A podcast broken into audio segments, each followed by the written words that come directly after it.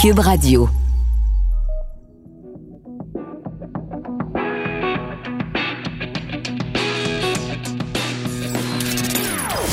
Des opinions bien à elle. Sophie Durocher. Son franc-parler ne laisse personne indifférent. On n'est pas obligé d'être d'accord. Bonjour tout le monde, c'est Sophie Durocher. On est vendredi le 3 avril et j'espère bien sûr que malgré tout ce qui se passe, que vous allez bien, que vous réussissez à garder le cap. Plus tard dans l'émission, on va parler avec le docteur Nicolas Bergeron, qui est médecin psychiatre au CHUM, qui va nous parler des signes du stress, comment évaluer la détresse en temps de pandémie. Euh, et euh, il va nous parler, bien sûr, du fait que chacun d'entre nous a une tolérance différente au stress. Je pense qu'en ces périodes de grande incertitude, c'est important d'avoir euh, des voix rassurantes qui viennent nous renseigner à ce sujet-là. Parlant justement de période d'inquiétude, le maître mot en ce moment, c'est vraiment ces fameuses fournitures médicales. Euh, vous allez en entendre parler beaucoup aujourd'hui, le fait que les États-Unis euh, ont demandé à la compagnie 3M, une compagnie américaine, de ne plus envoyer de masques N95 au Canada, ces fameux masques qui s'appellent N95 parce qu'ils réussissent à filtrer jusqu'à 95 des particules qui peuvent être néfastes. Et donc, c'est vraiment euh, une période cruciale et je vais vous faire écouter un petit peu plus tard dans l'émission. Euh, j'ai euh, appelé dans une quincaillerie où je savais qu'ils vendaient des masques N95 et on va vous faire écouter ce que ça donne. On s'en va tout de suite rejoindre nos collègues de LCN TVA Nouvelles. Un autre impact de la crise du coronavirus. Après les masques, les hôpitaux pourraient faire face à une pénurie de médicaments. Des rassemblements illégaux en pleine pandémie. La police doit intervenir dans une synagogue de Montréal. C'est assez exaspérant de constater qu'il y a encore certains délinquants, certaines personnes qui prennent ça à la légère. Ce milliardaire se retrouve aux soins intensifs après avoir assisté à un mariage dans un hôtel. Les pouvoirs de la police ont des limites. Leurs interventions permettront-elles de raisonner les délinquants? Là, ça va être à voir euh, s'ils sont trouvés coupables ou non. Ça ne veut pas dire qu'ils sont trouvés coupables pour autant. Un homme de Trois-Rivières revend du matériel médical névralgique sur Internet.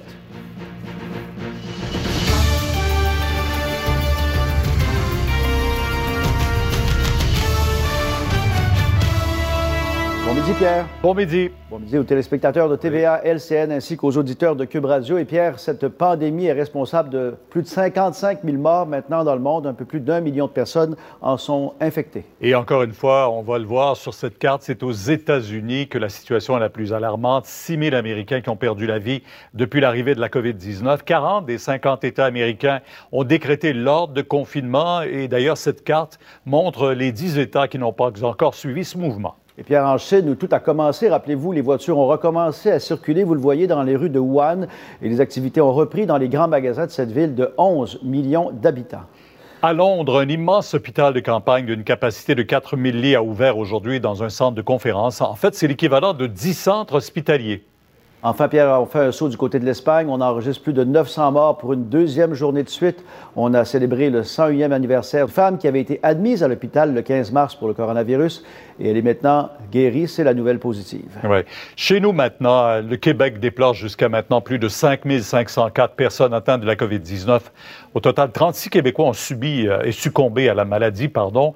Et on verra lors du point de presse euh, du premier ministre Legault à 13 heures si la courbe continue cette pente Tout de suite, après les masques, ce sont les respirateurs. Voilà que notre système hospitalier pourrait être confronté à une autre pénurie. Félix, certains médicaments pourraient être en rupture de stock. Oui, et surtout particulièrement dans les hôpitaux. Il y a deux types de pharmacies au Québec, la pharmacie que vous retrouvez dans votre ville, au village, et celle qu'on retrouve à l'hôpital, les pharmaciens en établissement. Alors pour la portion hôpital, il y a de sérieuses craintes de rupture de stock, c'est confirmé par plusieurs sources et aussi des documents officiels. Voici ce que nous avons préparé ce midi. Après les masques, les médicaments. De plus en plus d'hôpitaux québécois envoient des mises en garde contre une pénurie.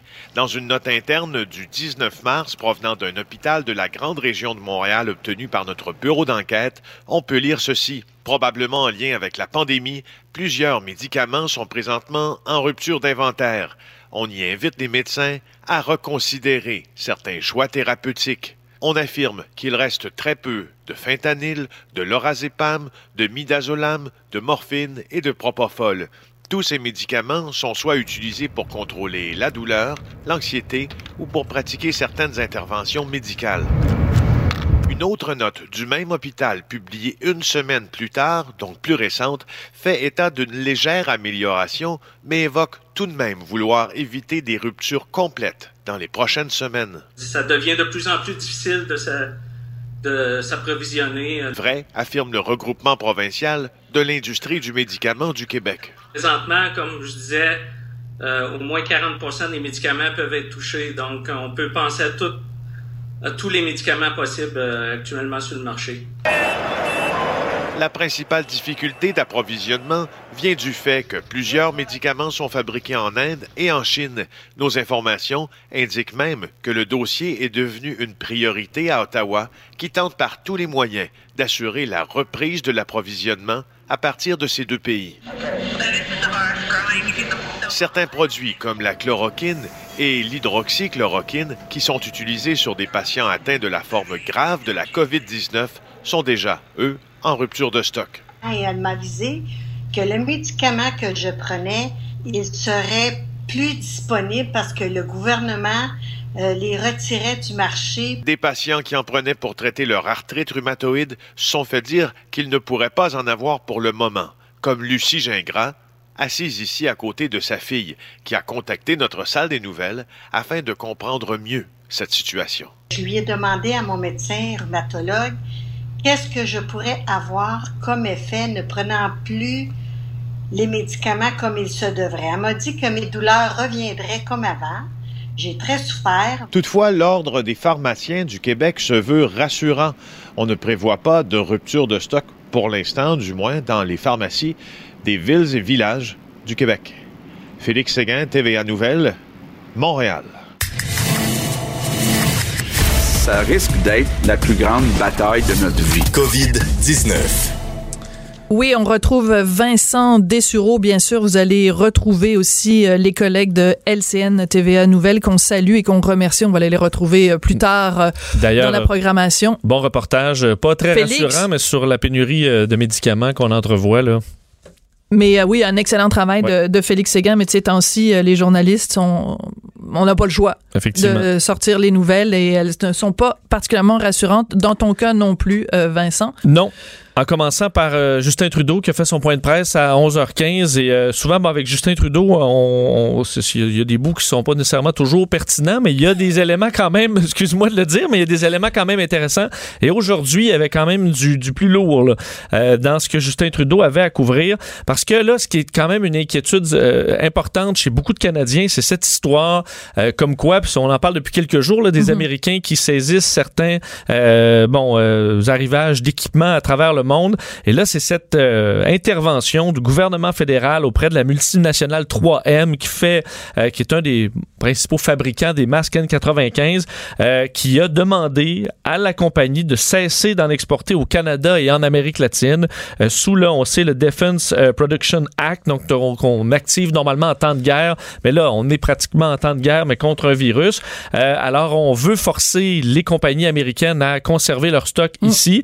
3M a refusé refusé euh, pour l'instant là de, Puis c'est intéressant parce que dans leur communiqué 3M ils disent ben écoutez on, ce sera pas mieux parce que si on, on refuse d'en envoyer à l'étranger il y a des pays étrangers aussi qui vont refuser euh, par, un mode de, de, rétaliation de nous en envoyer. Donc on va se retrouver avec une pénurie aux États-Unis donc c'est pas mieux. Oui surtout que les États-Unis comptent sur des arrivages d'un peu partout ben à travers le monde là. alors pourquoi ce serait juste à eux et pas aux autres? 3M euh, a effectivement dit il y a des conséquences humanitaires importantes liées à un arrêt d'approvisionnement pour les travailleurs de la santé au Canada et en Amérique latine. En outre la la cessation de toute exportation de masques fabriqués aux États-Unis entraînerait probablement d'autres pays à riposter, à faire de même, comme certains l'ont déjà fait. Euh, Justin Trudeau a été questionné euh, là-dessus. Euh, et bon, est-ce que c'est une menace voilée dans le discours? Vous pourrez juger. Mais voici la réponse à Justin Trudeau, à savoir quelle est l'inquiétude du Canada et la réplique possible à ces menaces américaines. On peut l'écouter. On est en train de travailler très étroitement avec les États-Unis pour qu'ils comprennent euh, ce que nous, on sait très bien déjà, c'est que euh, les échanges entre le Canada et les États-Unis vont dans les deux sens, particulièrement pour les biens essentiels euh, et pour le personnel médical. Bon, alors euh, en gros, c'est donnant-donnant. Ben, il a donné ça. ensuite quelques exemples, entre autres à la frontière, il y a des, in- des infirmières euh, du personnel médical qui travaillent au Canada. Détroit-Windsor, ben oui. Windsor. Alors, on, on- ce qu'on sous-entend qu'on pourrait bloquer ça euh, en riposte. Bref, c'est c'est euh, c'est- ça joue dur là. Et c'est un allié. On s'est toujours présenté comme des des frères, là, États-Unis et Canada, à travers l'histoire. Et là, de voir euh, cette une tension quand même importante sur de l'équipement qui est si vital, euh, c'est assez particulier. Alors, à suivre pour le dossier euh, N95, Justin Trudeau a également avait une information quand même importante à apporter. Et d'ailleurs, on a tous eu le frisson un peu quand il a parlé de l'armée canadienne qui va intervenir au Québec. Par contre, ce n'est pas partout. Je vous laisse entendre Justin Trudeau. On a reçu une demande du gouvernement du Québec pour une intervention des forces armées pour prêter main forte aux communautés nordiques et isolées. Nos membres sont toujours prêts à aider les communautés à lutter contre la COVID-19. Je peux donc confirmer que les forces armées seront là pour les Québécois comme pour tous les Canadiens. Bon, alors, premier déploiement euh, de l'armée canadienne, ce sera dans le nord du Québec. Évidemment, des communautés qui n'ont pas toujours tous les services, qui n'ont pas nécessairement de force de police. Alors, c'est- un début. Alors que l'armée canadienne, on l'apprenait ce matin, 85% des militaires canadiens sont en euh, confinement préventif dans le but de les protéger du virus. Question que les forces soient disponibles pour un déploiement plus généralisé dans certaines provinces ou certaines villes. Alors, on les garde comme ça. On garde le minimum là, pour respecter nos engagements internationaux. Le, le reste est à la maison pour l'instant et on va les utiliser si on a besoin. Justin Trudeau aussi annoncé 100 millions de dollars en ressources alimentaires pour les plus vulnérables. Alors, les banques alimentaires à travers le Canada qui manquent de bénévoles en ce moment, manquent de marchandises et ont un surplus de demandes, euh, auront donc un peu un certain soulagement du gouvernement fédéral. Alors, c'est là ce qui était central du point de presse de Justin Trudeau aujourd'hui. Et euh, au Québec, une des choses dont on a peur, évidemment, parce que c'est le printemps, la crue des eaux, les inondations, ça commence à inquiéter. Donc, ce serait vraiment une couche de- de- d'inquiétude en plus de toutes les autres couches d'inquiétude qu'on a déjà. Oui, parce que Geneviève Guilbeault, derrière la ministre de la Sécurité publique, disait s'il y a une année là où il faudrait être épargné, ce serait cette année. là. Euh, malheureusement, premier dossier d'inondation printanière qui vient de se déclarer en Beauce, euh, donc au débordement de la rivière Chaudière. Il faut dire qu'on connaît souvent les débordements dans ce secteur-là, mais ça semble quand même assez intense. On s'attendait à ce que ça se passe bien cette nuit, mais il y a eu un, un bris d'embarque là, euh, vers 9 h ce matin et ça s'est mis à aller très vite. Alors, à surveiller, là, c'est quand même une zone de plus de 700 mètres là, qui, cause, euh, qui, cause, des- qui pose problème. Euh, et là, il y a tout, tout le problème des refuges. Est-ce qu'on peut garder les gens dans Mhm. des centres d'hébergement en ce moment pour des sinistrés? Bien non. À Euh, deux mètres de distance, c'est un peu infaisable. notre collègue Mario Dumont a posé la question à euh, Geneviève Guilbeault. On exclut effectivement les centres d'hébergement, mais on prépare des alternatives. Qu'on a encouragé les municipalités à faire, de déjà prévoir des hôtels, des lieux alternatifs. S'il y en a qui ont la chance d'avoir des résidences étudiantes ou d'autres endroits avec des unités de logement séparées où on peut loger des personnes éventuellement évacuées sans promiscuité, sans que les gens soient en présence physique les uns des autres, euh, il faut le, le prévoir. Évidemment, encourager les gens à se trouver eux-mêmes un plan B. Bon, alors, se trouver un plan B, rester dans sa maison s'il n'y a pas beaucoup d'eau. On en est rendu là, là. Donc, essayer d'éliminer le plus possible les évacuations ou trouver des proches des hôtels, parce que sinon, pour les centres d'hébergement, il faudra oublier ça cette année, cas de force majeure. Et euh, ben, un sujet qui euh, vraiment euh, depuis le début est très estomacant, je sais même pas si le mot existe, mais on va l'inventer. Un milliardaire montréalais donc qui est aux soins intensifs et c'est euh, quelqu'un qui avait participé donc à ce fameux mariage réunissant des centaines de personnes dans un hôtel à Montréal Oui, et même en on- pleine COVID-19. On se souvient que François Legault avait, il avait même fait référence là, à ce mariage-là dans un des points de presse. Euh, Ben, sachez qu'un des membres de la famille Rosenberg, enfin Michael Rosenberg, un des hommes les plus riches au Canada, un milliardaire, euh, qui est, euh, ben, est en mauvais état, là, selon les informations obtenues par notre collègue Félix Séguin. C'est un magnat de l'immobilier qui se trouvait dans ce, bon, ce, mariage euh, le 16 mars dernier, alors que euh, les, réunions étaient, les, les, bars étaient fermés, euh, donc presque tout commençait à être fermé au Québec. On était allé de l'avant avec ce, mariage et certaines personnes, entre autres plusieurs voyageurs de New York qui étaient, plusieurs personnes ont été contaminées, dont Michael Rosenberg qui se trouve maintenant aux soins intensifs, intubé, sous sédation. Alors on parle d'un cas là, très sérieux pour Michael Rosenberg, dont la, la, la valeur, là, la fortune est évaluée à 1,2 milliard de dollars. Alors, c'était le 16 mars dernier à l'hôtel Crown Plaza de Montréal, où les règles de distanciation sociale n'avaient pas été respectées. On avait même vu des membres du personnel qui s'en étaient plaints, là, comme quoi on les avait mis à risque. Alors, ça montre le danger de ces réunions contre les avis du gouvernement. Euh, L'objectif, lui, c'est le, c'est le, le frère du père de la mariée. là. Mhm. On s'entend dans un mariage, tu veux pas tuer des membres de la famille. là. Non. Alors, euh, malheureusement, on se trouve avec des gens dans un état critique présentement en raison de ce, de ce mariage qui aura causé beaucoup de cas, malheureusement, au Québec. Et si on avait besoin d'un rappel de la dangerosité, de la volatilité et de la, la vitesse de propagation, c'est bien ça. Quand le gouvernement dit pas de rassemblement, ben c'est ça que ça donne. Les conséquences, c'est ça que ça donne. Et on dit que dans ce mariage-là, il y avait des, tu sais, des câlins, euh, les gens se partageaient des cuillères pour manger, euh, tout, ce qu'il fallait pas faire, on l'a fait malheureusement, et on se retrouve avec plein de Avec cas. euh, Ah. ces conséquences-là. En te disant qu'on a donc maintenant plus de enfin, 1 million 40 000 cas euh, dans le monde et on surveille entre autres les États-Unis. Andrew Cuomo, le gouverneur de New York, qui vient d'annoncer 562 décès en 24 heures. C'est un record et honnêtement, l'augmentation à New York est vertigineuse, tout comme aux États-Unis. Il faudra voir en fin de journée le total, mais ça risque de donner, de donner froid dans le dos. Et un chiffre qui va être important aujourd'hui, c'est que Doug Ford, premier ministre de l'Ontario, a promis qu'aujourd'hui, euh, ben, en fait, il devait le faire à midi. Là, Ça a été reporté un peu. Ça a euh, été reporté, qui devait donner donc euh, les chiffres, les prévisions, euh, les, les, les projections plutôt. Et il a prévenu hier, it's gonna be stark. Stark, ça veut dire c'est comme ça va être, ça va être, ça va être raide là. Ça, va être, sonnant peut-être, ou, ouais, euh, ça effectivement. va être assommant Ça a peut-être. été remis à 12h30, le point de presse des autorités de la santé va publique, et à 1h30, le point de presse de Doug Ford. Alors, on verra euh, les chiffres en Ontario qui vont probablement nous donner quand même une idée de ce qui peut se passer ici comme scénario. Écoute, Vincent, je sais que ton, temps est compté, mais écoute, reste ici deux secondes pour écouter ça. Tu sais qu'évidemment, on parle de la, disponibilité des fameux masques N95. Tout le monde court après à travers la planète. C'est vraiment une question de vie ou de mort. Tu nous as parlé tout à l'heure de la compagnie 3M qui s'est fait dire par le gouvernement américain de plus en envoyer au Canada. Pas Montréal. Il y a une quincaillerie qui, qui en vend, eux. Ils en vendent. Ils en, ils en- Des boîtes, à la Ah, Non, mais caisse. à, à- à monsieur et madame tout le monde. Fait que moi, je me suis dit, ben moi, je suis monsieur et madame tout le monde. Je vais appeler. C'est ma quincaillerie en plus. C'est ma quincaillerie de quartier. C'est là que je vais acheter des clous, des vis puis des marteaux. Fait que j'ai appelé aujourd'hui, il y a quelques minutes, puis ça donne ça. Maxime, fais-nous jouer ça. Quincaillerie euh, Pa- Parc et Bernard, bonjour. Oui, bonjour. Je voudrais savoir s'il vous reste euh, des masques N95 en vente. Non, on en a plus en vente depuis quelques jours. Ah, d'accord. Puis ils étaient combien? Vous les vendiez combien? Euh, la, la première batch, on vendait ça, je pense que c'est 13,99 pour deux.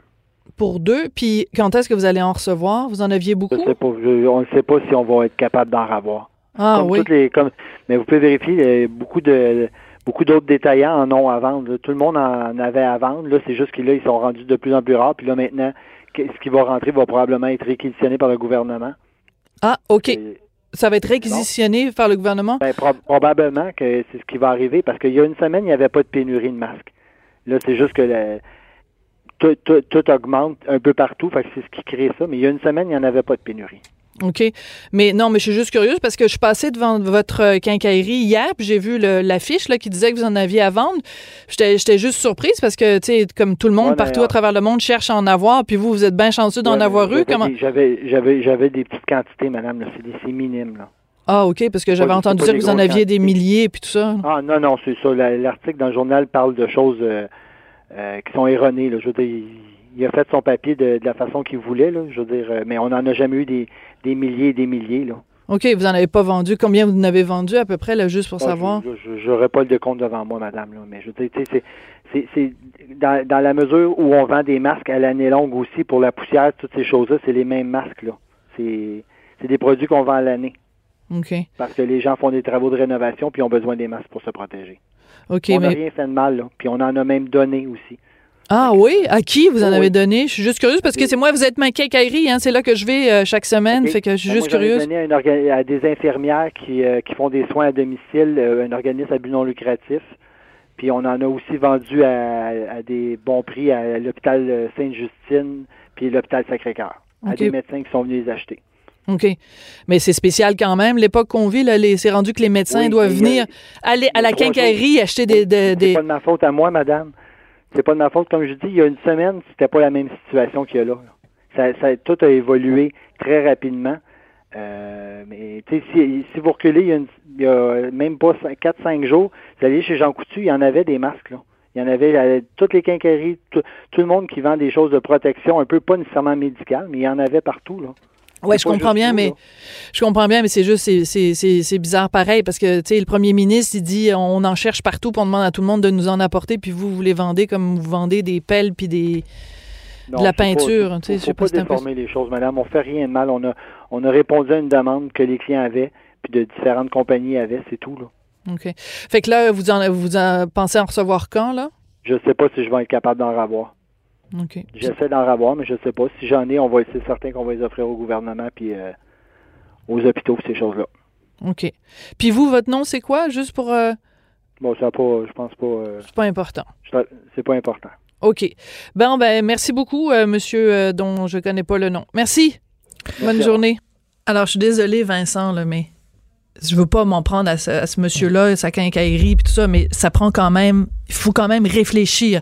Il nous dit ça comme s'il vendait euh, des, des, marteaux puis des vis.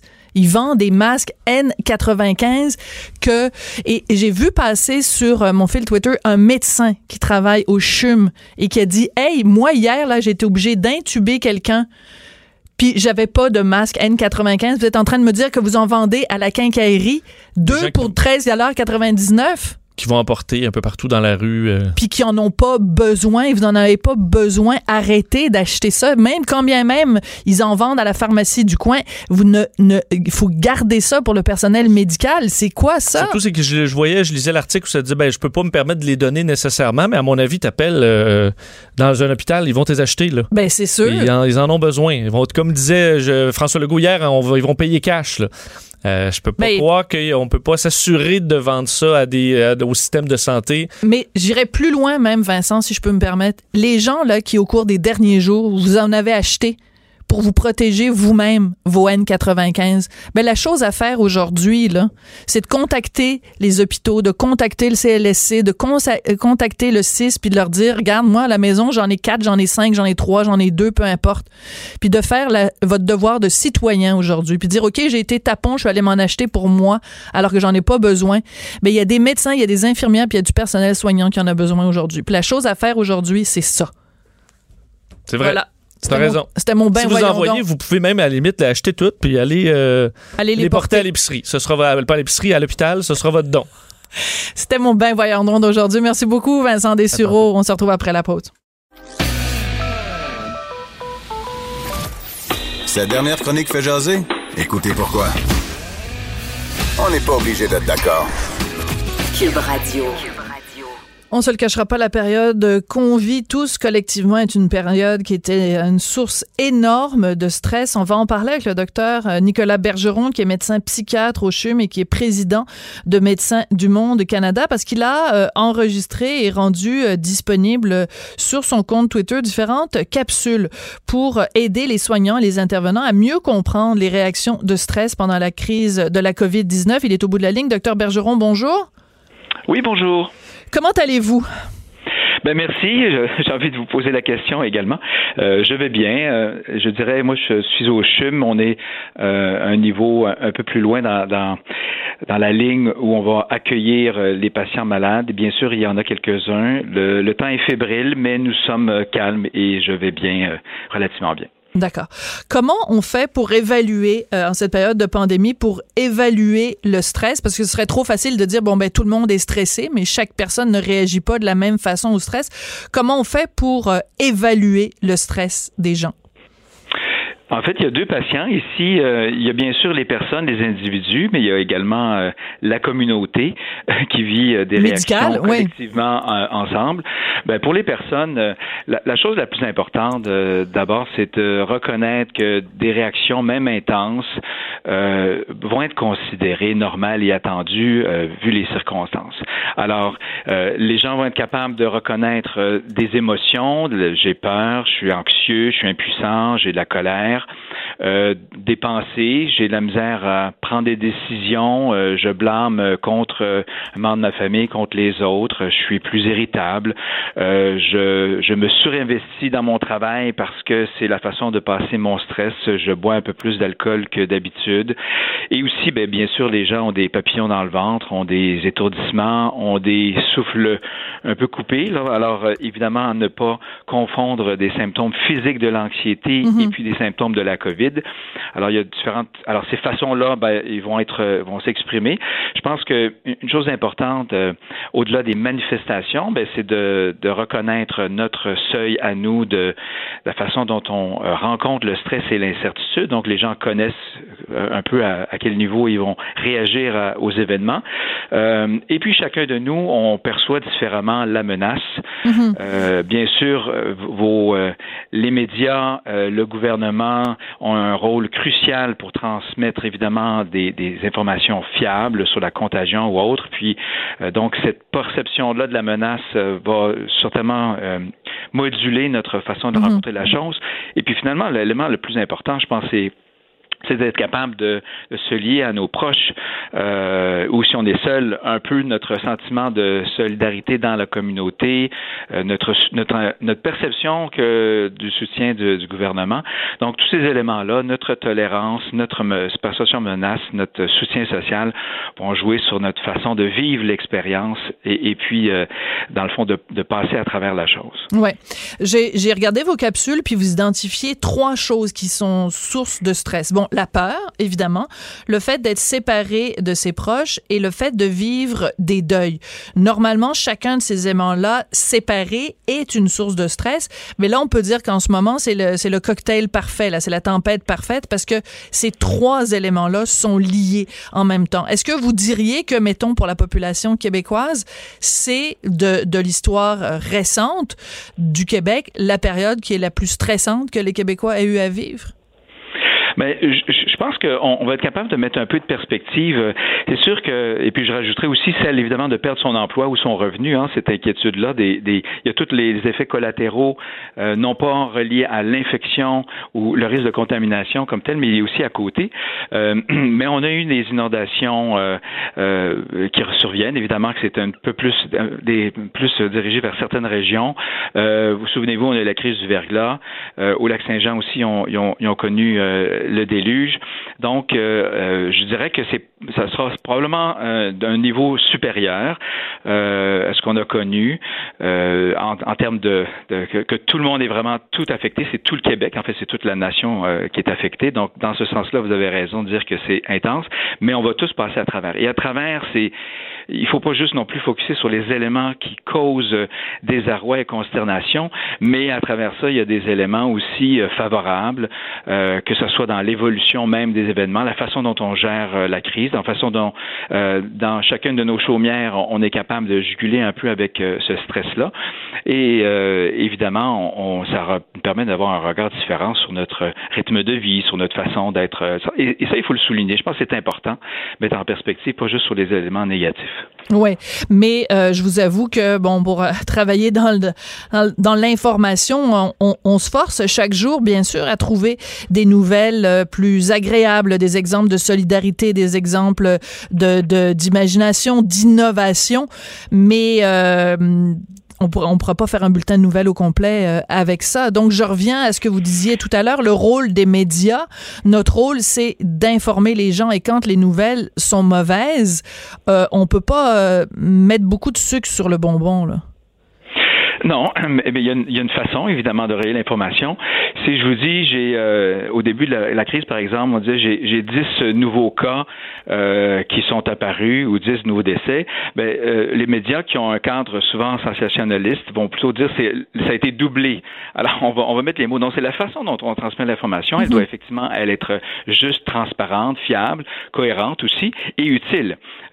souvent, ben, on, on, on, en met évidemment. je pense qu'il faut, faut jauger en fait de l'utilité euh, de ce que les gens veulent savoir. Bien sûr, on doit euh, donner l'information. Je, ne dis pas qu'elle elle ne génère pas euh, beaucoup de détresse. elle doit être équilibrée parce que je pense qu'elle c'est un peu la réalité de ce qu'on vit. il y a une information qui qui doit être on doit on doit opposer un peu à, ces éléments de catastrophe là qui sont réels, qui, sont vécus par les gens, mais aussi des éléments un peu plus positifs. Oui, alors comme psychiatre, vous venez de nous faire une analyse des médias, une analyse de des points de presse de, à 13 heures chaque jour de, du trio Legault à Roudamancan. Mais euh, je pense que il faut, faut, comprendre que pour la santé mentale, la population en général, euh, il faut pas penser qu'on a besoin de gens comme moi.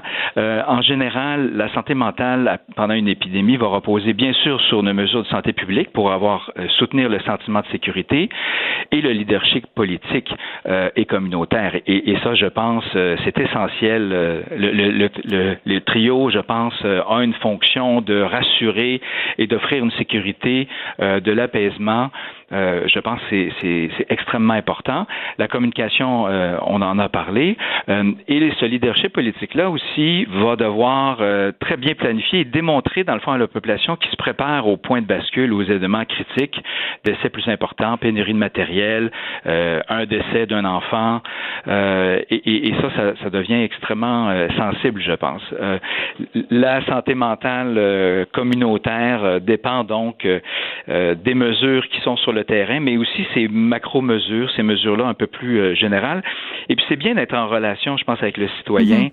Non seulement on doit lui dire, vous vous faisiez partie euh, prenante de la chose. Hein. Vous faites, oui. Vous vous faites partie de la chose, mais je, je suis, euh, tout, tout, le monde est médecin du monde, hein, dans le fond. Ouais. Et c'est de le reconnaître et reconnaître la contribution de, de, de chacun. Euh, et puis de, de, certainement protéger les, évidemment les populations les plus vulnérables à l'infection ou, ou, au stress fait partie aussi d'un, des, des, bonnes façons de protéger la santé mentale globale de, de, notre population. Alors tout à l'heure, quand vous avez décortiqué les, les réactions au stress, vous avez parlé des pensées, vous avez parlé des réactions, mais vous avez parlé aussi des réactions physiques. Alors vous avez parlé étourdissement, souffle coupé Comment on fait pour apaiser ces réactions physiques-là? Ben, évidemment, la personne qui, euh, qui a des symptômes, hein, je, je, pense que euh, toute personne euh, qui devient un peu plus stressée, qui est capable d'observer de, minimalement, va être apporter une attention sur ces, ces éléments-là.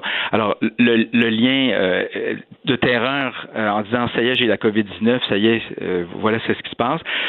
évidemment, on, on, en général, la toux et la fièvre vont pas être des réactions physiques à l'anxiété.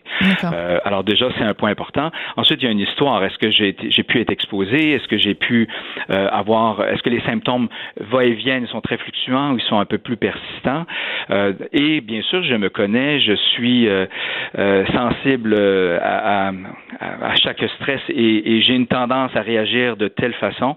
Je pense qu'il faut être capable d'avoir une bonne auto-observation de soi et pas engorger les urgences en disant ça y est, j'ai une oppression thoracique ou, ou j'ai un, une nausée et puis je pense que j'ai la COVID-19. Cela dit, il faut faire attention de l'autre côté, qu'une personne anxieuse qui a des symptômes, euh, il ne faut pas la discréditer et puis euh, certainement de, faire un questionnaire euh, serré pour ben, s'assurer qu'elle ne pourrait pas être malade non plus de la COVID-19. Donc, jusqu'ici, la, façon dont les Québécois réagissent en cette période de stress, vous nous donnez une note de, de combien, mettons, sur 100, docteur Bergeron? Écoutez, euh, euh, je, dirais euh, certainement 8 sur 10.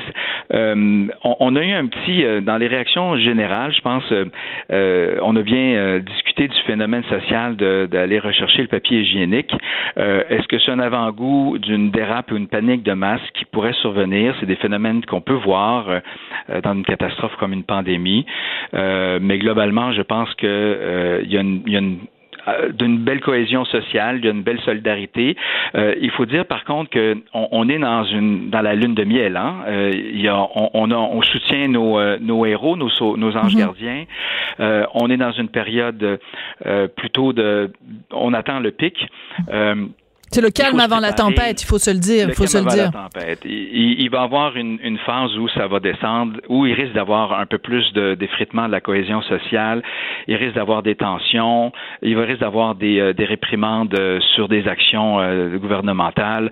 Il y en a eu un peu déjà, mais euh, somme toute, ça risque d'être un peu plus costaud dans les phases à venir. Alors, le bulletin, on pourrait dire de performance, euh, va probablement le test va sûrement être dans les prochaines semaines que plus maintenant parce que maintenant, je pense que euh, on, est préservé, je dirais, à, des dérapes majeures, mais euh, ça, va être certainement plus euh, plus difficile pour les gens. Ils doivent s'attendre un peu à ça et, pour les prochaines semaines.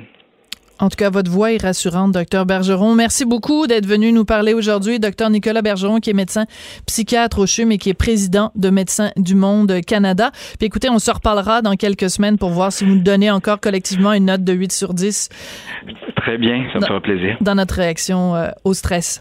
Alors, bougez pas, euh, chers auditeurs, parce qu'après la pause, on va parler à Paul Brunet, euh, qui a pas mal de critiques à faire sur la façon dont on a géré la COVID-19 dans les résidences pour aînés et dans les CHSLD. Tout le monde a droit à son opinion. Elle requestionne, elle analyse, elle propose des solutions. Sophie Durocher. On n'est pas obligé d'être d'accord. Alors, vous le savez, la situation euh, dans les résidences pour euh, aînés, dans les CHSLD euh, est critique. On parle de centaines de cas où il y a au moins un cas de coronavirus. Puis du côté du personnel de la santé, il y a aussi plusieurs travailleurs. On parle de plus de 200 travailleurs de la santé infectés. On va parler de tout ça avec Maître Paul Brunet. Il est président du Conseil pour la protection des malades. Maître Brunet, bonjour. Bonjour Sophie. Une première question euh, assez directe. Qu'est-ce qu'on n'a pas fait qu'on aurait dû faire dans le dossier de la COVID-19? Euh, ben, surtout pour les CHSLD, nous, on demande depuis le 17 mars que euh, les proches puissent entrer en se faisant tester. On nous a refusé ça. Alors j'ai dit, ben, est-ce que le personnel qui entre, lui, au moins est sécurisé et sécuritaire? On m'a dit, on n'a pas le temps de tester tout le monde. On n'a pas le temps de faire ça. Ben là, on est dans le trouble.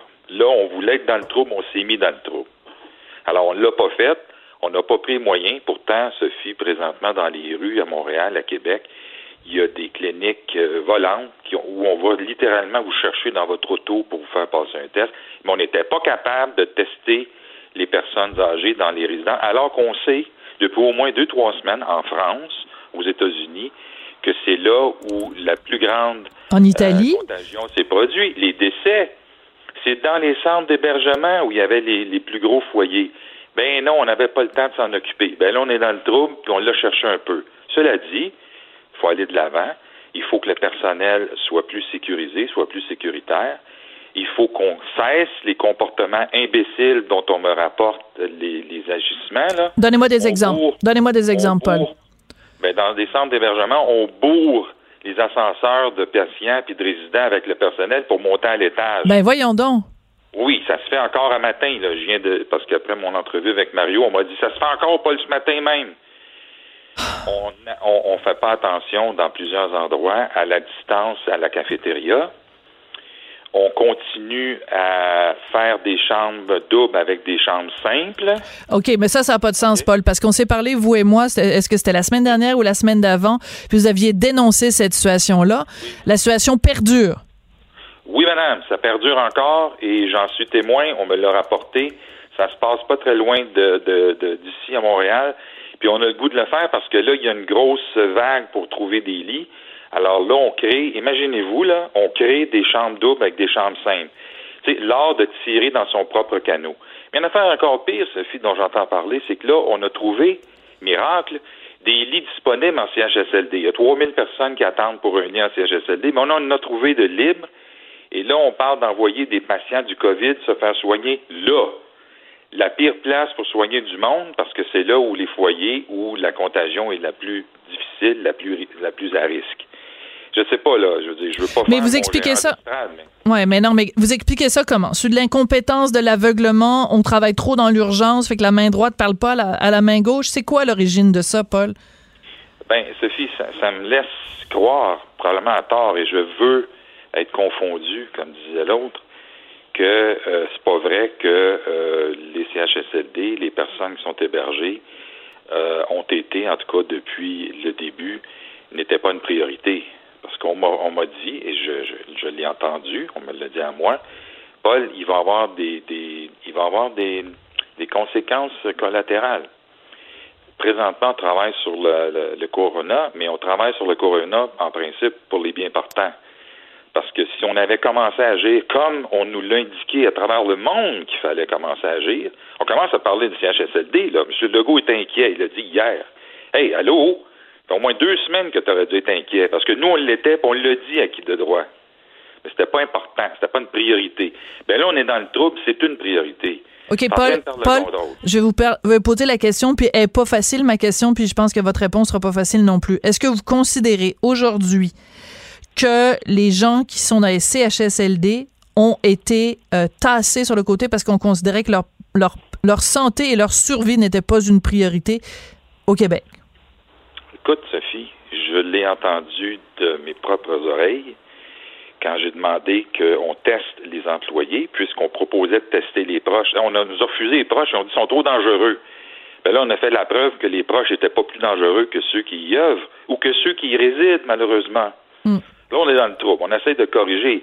Mais ce que je dis, c'est que on n'a pas traité avec assez de sérieux, comme on le demandait, nous, il y a au moins deux semaines, euh, les endroits où les foyers sont les plus importants. La France nous l'a dit, les États-Unis nous l'ont dit, la Chine, en Europe, en Italie. On, non, mais là, on commence à en parler des C'est pas moi qui le dis, là, Sophie. Allez dans toutes les, les, déclarations du, du premier ministre, là les CHLD, les CHSLD, les résidences commencent à être préoccupantes. Mais Chris, ça fait longtemps qu'on aurait dû l'être préoccupé, ma chère amie. Oui, mais je, je, vous commencez à sacrer, puis je comprends euh, tout à fait votre, votre colère. Non, non, mais c'est correct, Paul. Je comprends tellement le, le, la colère et puis la frustration que vous avez. Paul, on voici ce qu'on va faire, Maître Brunet. On va se reparler régulièrement parce que c'est un dossier euh, extrêmement grave. Et je veux, à chaque fois qu'on se parle, Maître Brunet, que vous me relatiez des cas comme ça, comme vous l'avez fait, euh, des gens qui sont entassés dans les ascenseurs, des chambres doubles, euh, dans la cafétéria. Je veux qu'on se parle régulièrement et que vous me dénonciez les cas dans les CHSLD ou dans les résidences pour aînés. Maître Paul Brunet, président du Conseil pour la protection des malades, merci beaucoup de nous avoir parlé aujourd'hui. Bonne journée. Elle réagit, elle rugit. Elle ne laisse personne indifférent. Sophie Durocher. On n'est pas obligé d'être d'accord.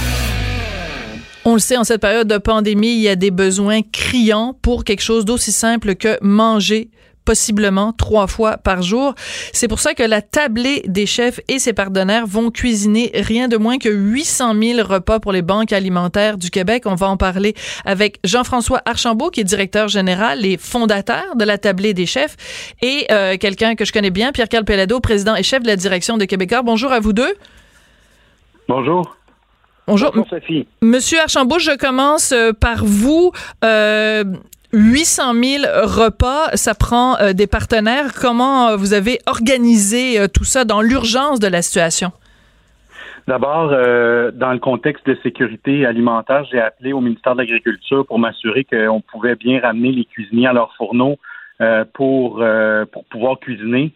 Et on a monté une charte de sécurité, d'hygiène, de, salubrité avec l'aide de l'inspection des aliments au MAPAC pour hum. autoriser le projet. Ça a été la première étape. Après ça, on a appelé l'Association des restaurateurs, le Conseil de la transformation alimentaire du Québec pour hum. euh, on savait qu'on allait avoir besoin d'énormément de produits. Euh, Marcel Groslot, le président de l'Union des producteurs agricoles, qui m'a mis en lien avec toutes ces fédérations euh, agricoles. L'Association québécoise de la distribution des fruits et légumes, les grossistes. Donc oui, effectivement, un paquet de monde et des chefs qui commençaient à me texter puis à s'ennuyer à la maison un petit peu. ils, ont, ils aiment ça cuisiner, donc à la maison, on, se sent un peu moins utile. Puis j'ai senti que c'est quelque chose qui fonctionnerait, qui pourrait fonctionner. Donc après, on s'est retourné vers des partenaires financiers là, comme, comme Québécois, comme IGA, le Fonds d'urgence de Centraide et les banques alimentaires avec le, fonds d'urgence qui a, été donné avec Daniel Tremblay pour mettre ça sur pied et lancer le projet. Là, et, euh, déjà, je peux vous dire qu'on a euh, les 800 000 portions qu'on a dit qu'on ferait sont déjà bouquées aujourd'hui, prêtes à être cuisinées. Wow! Pierre-Carl, je me tourne vers toi. Bon, on se tutoie parce que on, se connaît. Euh, au-delà du fait que tu es mon patron, tu es aussi Quelqu'un, bon, on ne fera pas de cachette, là. De toute façon, c'est pas le temps de. Écoute, euh, donc, euh, la Fondation Chopin-Pellado et Québécois, les deux qui sont un partenaire euh, majeur. Pourquoi Pierre-Carl s'impliquer dans ce, dans ce projet-là? Ben, la première chose que je souhaiterais faire, c'est de saluer aussi Jean-François. Désolé, j'ai pas eu l'occasion de, de, le faire lorsqu'on on est arrivé en onde. Et de, de, de, lui mentionner euh, tout l'honneur euh, et le privilège euh, d'être associé à cette très belle opération. Écoutez, écoute, Sophie, écoutez, j'ai toujours pensé que le rôle des entreprises, évidemment ici au Québec, et je pense qu'il y a une spécificité au Québec particulière sur laquelle je vais revenir un petit peu plus tard, mais en tout cas, qu'il un rôle qui dépasse celui de simplement donc gérer les activités pour pour des actionnaires.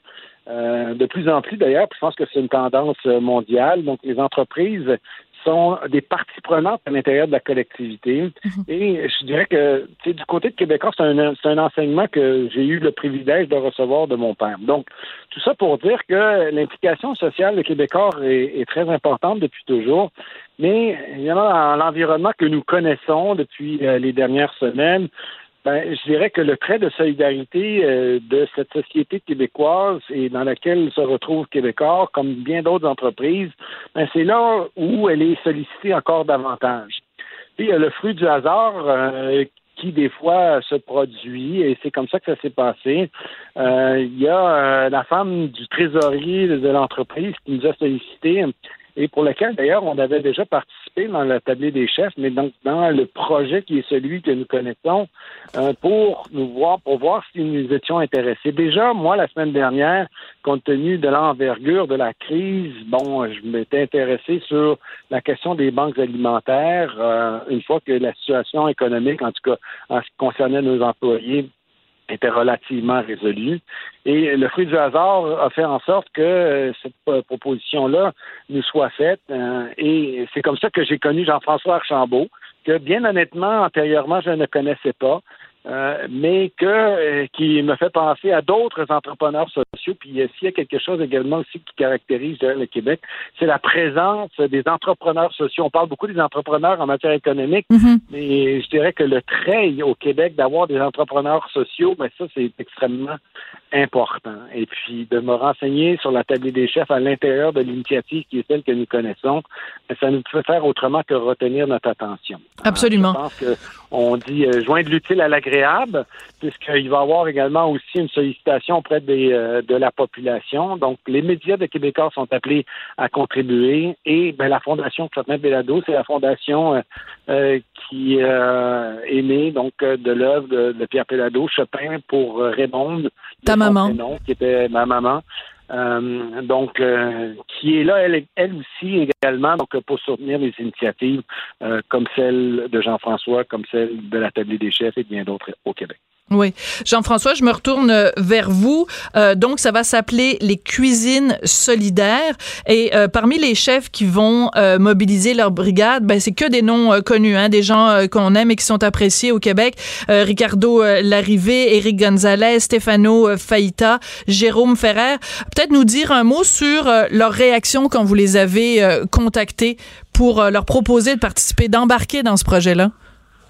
Euh, vous le savez, euh, la restauration est ébranlée présentement, puis je le disais, les cuisiniers sont à la maison, ils veulent, ils veulent retourner à leur fourneau, puis servir la clientèle, puis recommencer la, la, repartir la roue. Euh, donc, nous, dans le projet, on verse une, un dollar la portion cuisinée, puis on le sait qu'avec le rendement, dans des cuisines comme celle de Jérôme, dans des cuisines d'établissements hôteliers comme le Reine-Élisabeth, le Château Frontenac, le Centre Bell et toutes les autres euh, euh, les autres grands centres pour préparer euh, des repas. on dit des chefs connus, mais c'est drôle comment les Saint-Hubert, Normandin, hmm. Resto Plaisir, Cosmos à Québec, euh, euh, sont tous embarqués aussi. Fait que c'est, c'est toute la restauration qui a vraiment répondu à l'appel. Moi, je pensais que j'en aurais pour au moins une autre semaine à booker mes repas. Là. Je faisais mon booking. Puis hier soir, à 11h30, j'ai envoyé à ma gang Wow, on, on attend, on va continuer parce que les besoins, en parlant avec Daniel, et euh, avec Pierre-Carl un, peu plus tôt cette semaine vont être plus grands que ça, fait qu'on pourra être prêt à réagir à réactiver ces gens-là qui ont déjà confirmé leur engagement pour le premier 800 000, mais on devra, euh, on le voit, la crise va se prolonger continuer cette action-là, puis les chefs sont tous au rendez-vous, puis a l'unanimité. Je veux juste pas refuser des chefs, ça me crèverait le cœur de mhm. dire à des chefs qui peuvent pas le faire. On va trouver un moyen. Daniel Tremblay m'a dit si tu cherches de la bouffe, moi je vais t'en envoyer. On va pas arrêter cette roue-là. Alors, donc, concrètement, euh, ils vont commencer à préparer des repas quand et ça va pouvoir être livré dans les différentes banques alimentaires euh, du Québec euh, quand? Donc, les, échéanciers, ça ressemble à quoi, M. Archambault? Donc, les deux premiers établissements qui vont commencer à préparer, c'est le Reine-Élisabeth et le Château Frontenac. J'étais en téléphone conférence avec Frédéric Cyr et Baptiste Pepion, les deux chefs exécutifs, et ils vont être prêts à commencer sur la première recette qui, qui me semble être le, fameux pâté chinois au... Euh, c'est drôle, hein? Le fameux pâté chinois qui revient... La cuisine de réconfort, hein? On revient à ça. Euh, mais à l'effiloché de porc, euh, donc on va on va travailler sur cette première recette-là à partir... On va faire les premières livraisons la semaine prochaine et Frédéric me disait, Baptiste me disait qu'elle allait commencer à produire après le lundi de Pâques. Donc, les premiers repas devraient commencer à arriver vers la fin de la semaine du 13, début de la semaine du 20 avril dans les banques alimentaires. Pierre Carl, euh, on, voit le meilleur et le pire de l'être humain au cours euh, des derniers jours, au cours des dernières euh, semaines. Quand tu vois ça, cette solidarité là, ces, entreprises qui mettent l'épaule à la roue je pense qu'il y a quelqu'un qu'on a déjà connu, un certain René Lévesque, qui dit on est quelque chose comme un grand peuple. Oui, tout à fait. Et puis moi, évidemment nous sommes extrêmement nombreux. Euh, je sais que ça peut faire un petit peu cliché là, de le dire, mais il ne devrait pas avoir de honte à, le répéter. Mais nous avons toutes les raisons de, de, croire et de penser que nous sommes fiers d'être Québécois. Nous sommes fiers d'appartenir à, à, une société qui a eu le, le, réflexe de développer, euh, pas, nécessairement le réflexe, mais l'histoire de développer la solidarité, puis qu'aujourd'hui, euh, elle s'illustre euh, dans des moments plus difficiles qu'une collectivité a à traverser. Et les exemples sont nombreux pour en témoigner. Oui. Euh, Jean-François, on va peut-être se quitter avec euh, des chiffres. Hein. C'est quand même impressionnant. 800 000 repas préparés pour les banques alimentaires, 100 chefs et cuisiniers participants, 500 tonnes d'aliments qui sont offerts par euh, différents intervenants dans toute l'industrie alimentaire et des repas qui vont être distribués à des centaines d'organismes partout au Québec. Vous, quand vous avez mis ça sur pied, la tablée des chefs, pensiez-vous un jour que vous feriez des repas pour les banques alimentaires? Puis que le Québec serait au, cœur euh, d'une pandémie mondiale? Euh, c'est drôle que tu me poses cette question-là. C'est, je pense que tout ce qu'on a fait en amont euh, dans, dans le développement de l'organisation nous mène aujourd'hui à être capable de gérer un projet et un défi comme celui-là et de, de le réaliser avec succès. Et surtout de penser qu'on a des bonnes fondations, qu'on on s'est bâti une bonne réputation, qu'on a surtout mobilisé les gens, et donc on est en mesure de répondre à l'appel présentement, puis de mobiliser euh, les, tant le milieu des affaires que euh, tout le secteur alimentaire, que, que le secteur social, les banques alimentaires qui devront aussi euh, distribuer tout ça. J'étais en contact avec Catherine Vachon à, la mission euh, Oldbury qui est au qui est au fourneau à, sans arrêt à nourrir les itinérants à Montréal. Fred à l'accueil Bono. Euh, ces, ces, euh, ces gens-là sont au front. On, on, parle beaucoup des gens de la santé qui sont essentiels. Mm-hmm. Ma belle-sœur est, est, infirmière à l'urgence à Saint-Eustache, donc on le vit pleinement. Mais tout de suite après, l'aide alimentaire, pour moi, on n'en parle pas assez aussi des, intervenants en centre jeunesse qui constatent l'insécurité alimentaire quand hmm. ils vont faire les visites euh, dans les familles. Donc, euh, pour moi, c'est extrêmement important ce qu'on fait là. Oui, c'est ça. Il y a plein de gens qui pensaient jamais un jour avoir besoin de banques euh, alimentaires, mais il faut pas oublier non plus tous ceux qui sont euh, au quotidien euh, confrontés à cette à cette réalité-là de, de, de voir. Et c'est important de le mentionner. Hein, il n'y a pas de gêne à fréquenter les banques alimentaires en cette période d'insécurité économique. Alors peut-être se quitter en mentionnant donc les partenaires majeurs, la Fondation Chopin Pelado, Québécois, IGA, la contribution du Fonds d'urgence de Centraide, le gouvernement du Québec, bien sûr, les banques alimentaires euh, du Québec. Euh, Jean-François, à vous le mot de la fin. Qu'est-ce que le message vous voulez envoyer euh, à tous vos partenaires qui ont, qui ont participé à mettre ça sur pied vraiment vite, vite, vite dans l'urgence, là? Mais, merci. Et on va terminer avec un ça va bien aller. Pierre-Carl, un mot de la fin pour toi? Bravo, bravo Jean-François, et puis euh, bonne continuation. Nous sommes là pour vous accompagner. Merci à vous deux, Pierre-Carl Pellado, président-chef de la direction de Québécois et Jean-François Archambault, directeur général et fondateur de la Tablée des chefs. De mon côté, je veux remercier Maxime Lacasse, Luc Fortin, Frédéric Mockel. Je voudrais remercier Alexandre Moranville et Hugo Veilleux. Merci beaucoup à vous d'être là. Nous, on est là pour vous. Je vous laisse en compagnie de Geneviève Peterson et je vous retrouve lundi. Merci beaucoup. Ça va bien aller.